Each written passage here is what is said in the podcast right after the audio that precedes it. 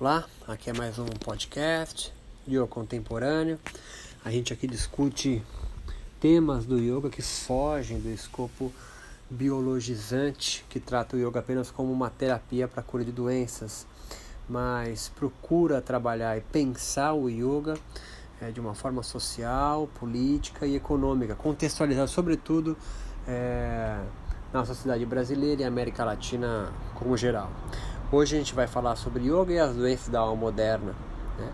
Lembrando que esse podcast tem os seus textos escritos, né? mas aqui são comentados, obviamente, por mim, é, no meu site, yocontemporâneo.com. Tá? A gente vai pensar hoje sobre como vivemos uma sociedade do cansaço. É um tema de um coreano chamado é, Bayu Chohan. É, esse tema, a sociedade do cansaço, eu vou tratar dele é, com a vertente com objeto yoga. O tempo é escasso e ninguém se permite a perdê-lo na sociedade do cansaço, né? Parece que se vive constantemente em apneia, né? Falta de ar. A alegoria parece exagerada, mas a respiração curta, como reflexo fisiológico, acarreta menor captação realmente de oxigênio do ambiente e a percepção de total esgotamento físico. Não é coincidência também a resposta trivial, uma pergunta bastante proferida no dia a dia, né? Como que você está? Está fazendo o quê? E o seu dia hoje? Como você o sente? A resposta é quase obrigatoriamente sempre a mesma e com um certo orgulho em alguns núcleos sociais, na correria. Com isso, estamos contraindo doenças manifestas não por agentes físicos como vírus ou bactérias, mas por agentes mentais ou subjetivos. Enquanto as primeiras podemos é, identificar as doenças né, com microscópios e outras máquinas de medicina moderna, como ressonância magnéticos e tomógrafos por remissão de, de pósitrons, agentes mentais, os subjetivos, não há como combatê-los mesmo com toda a tecnologia disponível e desenvolvida pela ciência. A ansiedade, a síndrome de burnout, né, o esgotamento ou estresse, o transtorno de déficit de atenção e a depressão ecoam fisicamente, não há dúvidas disso. Por outro lado, é impossível alocá-las, essas doenças, em um tubo de ensaio, como fazemos com o vírus da influenza, dissipador da gripe. Desenvolvemos é, medicamentos para combater apenas os efeitos secundários deles, são ecos corporais, né? dessas mazelas metafísicas, mas o aniquilamento de algo não material nunca poderá decorrer definitivamente via medicamentosa. Ela requer uma resposta criativa, amorosa e da mesma natureza sutil de sua manifestação. Para essas doenças metafísicas ou da alma, como eu coloco aqui, a abordagem psicanalítica de Freud revoluciona os tratamentos médicos quando inclui o diálogo como remédio. Freud, para lidar com as doenças não físicas, cria um novo complexo de conceitos, igualmente metafísicos, né? como id, ego, superego e a ideia de recalque para combater os fantasmas da mente. Os recalques, como a própria é, psicanálise freudiana denomina, são defesas mentais contra ideias contrárias ao nosso eu essas funcionariam como uma espécie de autoproteção ou sistema imunológico do corpo mental. O problema é que os pensamentos recalcados podem voltar à superfície da consciência como doenças mentais, mesmo que manifestas no corpo ou em comportamentos. A interpretação dos sonhos foi uma estratégia freudiana para acessar esses recalques e ajudar seus pacientes a lidarem melhor com suas próprias dificuldades na vida. Entretanto, é efetivamente com um dos seus discípulos, William Reich, que o corpo começa a ser ouvido e não apenas percebido como um receptáculo inerte dos conteúdos mentais. William Reich põe o movimento corporal em dialética com as agruras da nossa alma. Ele percebe que se poderia abreviar anos de psicanálise exclusivamente verbal por abordagens corporais, quando incluído determinadas técnicas respiratórias musculares de relaxamento associadas com direcionar a atenção para o conteúdo inconsciente advindo dessas manipulações fisiológicas. Ele observou que determinadas áreas corporais apresentavam-se em alguns de seus pacientes demasiadamente contraídas ou crônicas, e quando relaxadas traziam à tona os recalques, ou seja, as feridas da alma deslocadas para o espaço não consciente, pois feriam a constituição psíquica do eu daquele indivíduo. Ele denominou essas específicas áreas corporais cronicamente contraídas de couraças neuromusculares do caráter. Mas perceba, não estou aqui fazer uma apologia a William Reich, mas é óbvio nos próprios textos dele, ele deixa claro que conceitos como orgone, ele faz um Ctrl-C um Ctrl-V de, de, de prana. Portanto, todas as técnicas que Reich desenvolveu, um alemão, é, sobre, é, sobretudo na psicanálise, são muito inspiradas no Hatha Yoga. E nós vamos tentar deixar isso um pouco mais evidente aqui. A proposta psicanalítica é, haitiana sugeria identificar o problema que trazia o paciente até o seu consultório, depois observar o caminhar, o respirar, os gestos e a postura em si desse indivíduo. Dessa observação corporal, identifica-se as couraças musculares e recomendava-se exercícios de soltura e relaxamento apropriados. Quando isso alcançado, se, se iniciaria o diálogo sobre o conteúdo advindo à consciência. O interessante dessa perspectiva psicanalítica é a sua naturalidade. E há exemplos, e exemplos não faltam disso. Se observarmos meninos pré-púberes brincando nas quadras esportivas e pátios escolares, é fácil constatar é, como um testa a força do outro, mas, sobretudo, como é evidente a tentativa de superação da dor nas brincadeiras de socar o corpo do colega. As brincadeiras de luta são comuns entre machos de qualquer espécie. Sempre que é previsto o impacto de um corpo no outro, o receptor contrai violentamente os músculos correspondentes ao impacto do oponente no intuito de sentir menor sensação de dor. Na verdade, ele antecipa a sensação de dor e contrai a região corporal do impacto o grande triunfo está, por intermédio de estratégia combinada, atingir o corpo do oponente, mas este quando relaxado.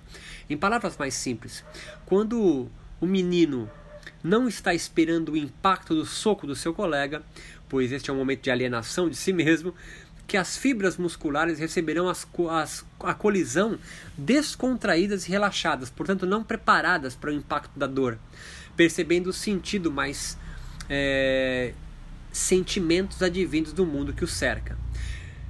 Mas por que relaxadas? Vem comigo aqui. Porque relaxado dói mais. Quando um menino tenta brincar com o outro, dá soco no braço do, do outro, essas brincadeiras idiotas todos os meninos já fizeram. O moleque vai receber a porrada, ele contrai o braço, ele contrai para sentir menos dor. E quando dói mais? Quando ele está o braço relaxado, ele está distraído.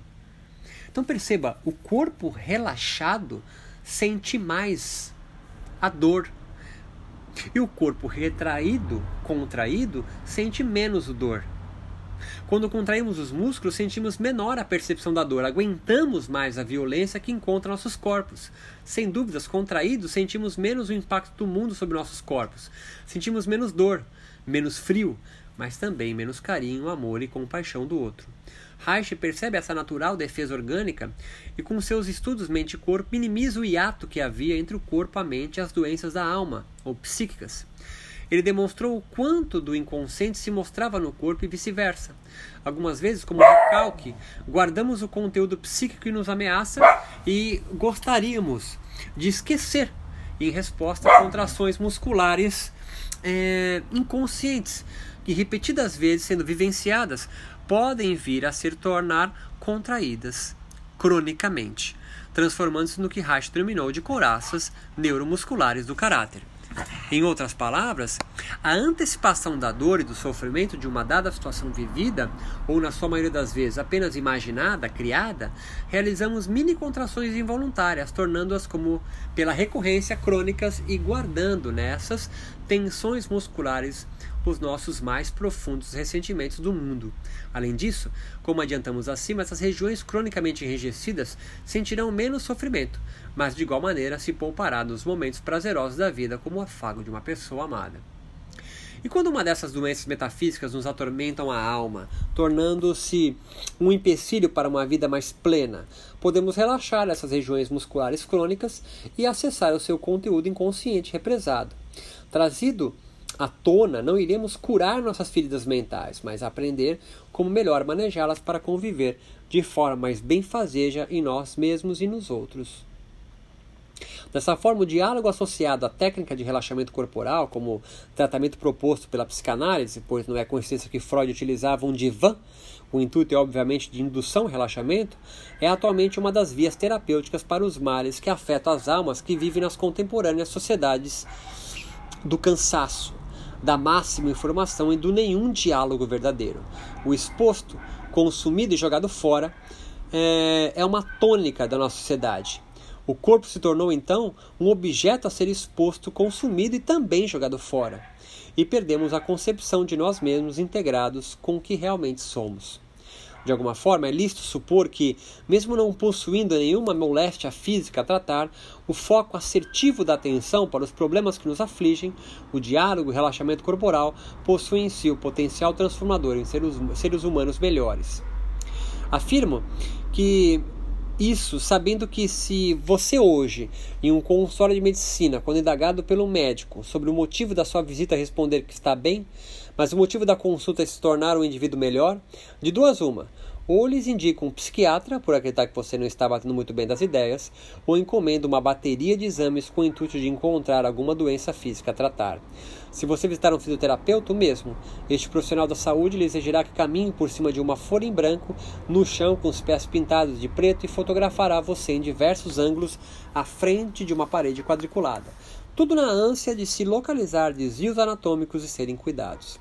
Mesmo que se visite um psicólogo ao ouvi-lo afirmar que você está bem, mas quer transformar em alguém melhor, o psiquiatra poderá surgir na conversa novamente, pois realmente não é comum tal pedido em consultórios de qualquer ramo da medicina convencional ocidental. Durante a década de 60, a assim chamada medicina mente-corpo se dedica a compreender os processos do pensamento e influenciar a saúde do organismo. As terapias que são tradicionalmente definidas como mente-corpo incluem baixo feedback, hipnose, meditação, visualização dirigida, técnicas de relaxamento, yoga e tai chi chuan.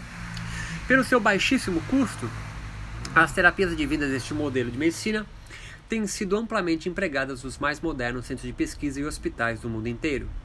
Entre todas essas terapias, sendo dúvidas, sem dúvidas, a meditação é a mais bem investigada.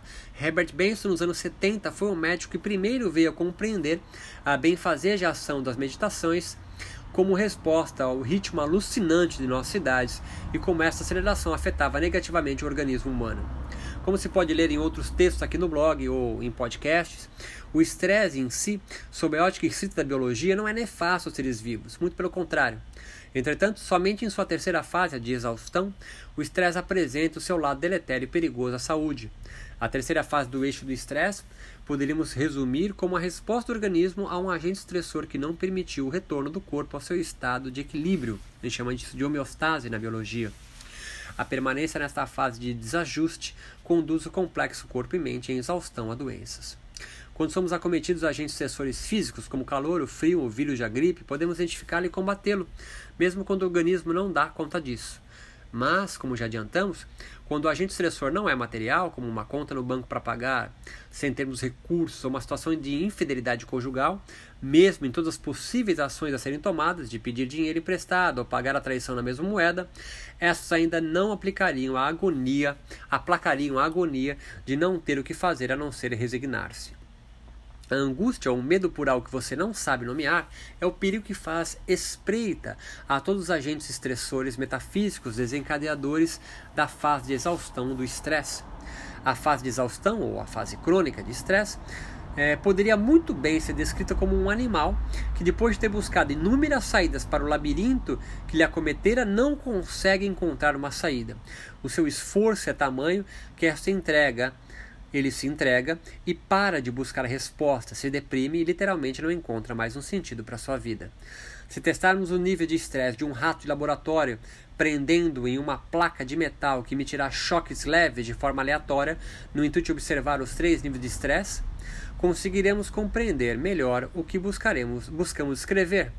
Na primeira fase, a de alarme, o ratinho rapidamente identificará o choque percorrendo seu corpo e buscará de forma desesperada se livrar das, das garras de suas patas.